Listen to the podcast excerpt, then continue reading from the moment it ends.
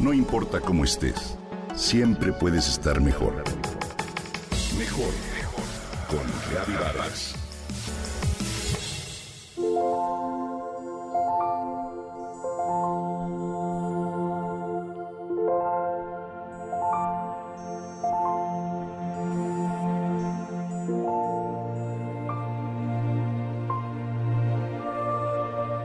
Entre las múltiples cualidades que admiro de la naturaleza, y una de las que más disfruto es sin duda su belleza con todos sus patrones, combinaciones y colores que para mí forman una obra de arte sin igual.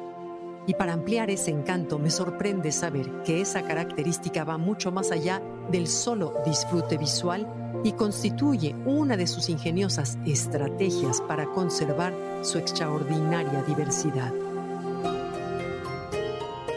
Como ejemplo de ello, basta observar los hermosos colores y tonos que tienen las especies animales y cómo los usan para sobrevivir de manera exitosa. Su pelaje, plumaje o piel colorida les sirve para el cortejo y elegir pareja, como camuflaje para avisar de un peligro y disuadir a los depredadores, o como sistema de comunicación e incluso como escudo físico.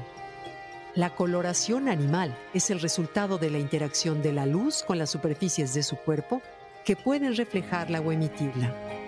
Y de esta manera, mostrar tonalidades verdaderamente llamativas o por el contrario, volverse imperceptibles. Además, el color es la forma en que el cerebro de los animales interpreta los distintos tonos de la luz que captan los ojos u otros órganos de la visión. Dentro de un umbral determinado, su sistema nervioso asigna cada tono un color específico. De este modo hay animales que solo ven en blanco y negro, otros que perciben tres colores y sus mezclas, como en el caso de los humanos, y otras que llegan a apreciar hasta 12. Con estas increíbles habilidades te platico entonces algunas de sus geniales estrategias. Por ejemplo, para evitar caer como presas, algunos animales emplean el mimetismo, es decir, adoptan apariencia de algún objeto para pasar totalmente desapercibidos, como las orugas que parecen pequeñas ramas. Mientras tanto, otros echan mano del fenómeno llamado cripsis, con el cual se confunden con el fondo para no ser vistas o para acercarse a sus presas. Tal es el caso de las polillas que no se distinguen de la corteza de algunos árboles, o de los leopardos que se esconden entre la hierba para acechar a las gacelas. El color se usa también a manera de señal, como publicidad para resaltar una capacidad o servicio, como lo hace el camarón coralino que limpia de parásitos a peces y tortugas. Para seleccionar pareja, como cuando los machos de diferentes aves exhiben su exótico plumaje para atraer a las hembras.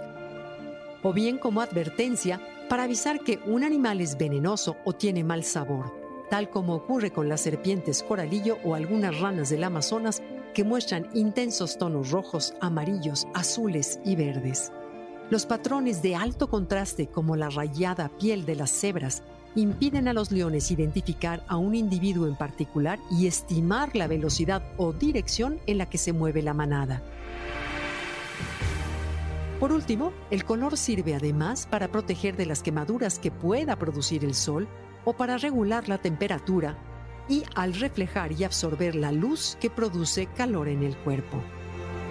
Según los expertos, las nuevas investigaciones sobre la forma en que la fauna produce, percibe y utiliza el color impulsarán grandes innovaciones en la medicina, la seguridad, la ropa e incluso en usos militares.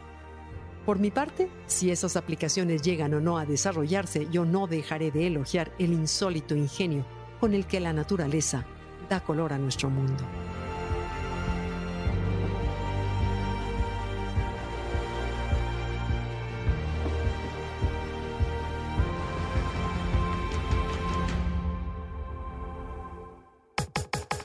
Comenta y comparte a través de Twitter. No importa cómo estés, siempre puedes estar mejor. Mejor, mejor, mejor. Con Gaby Vargas.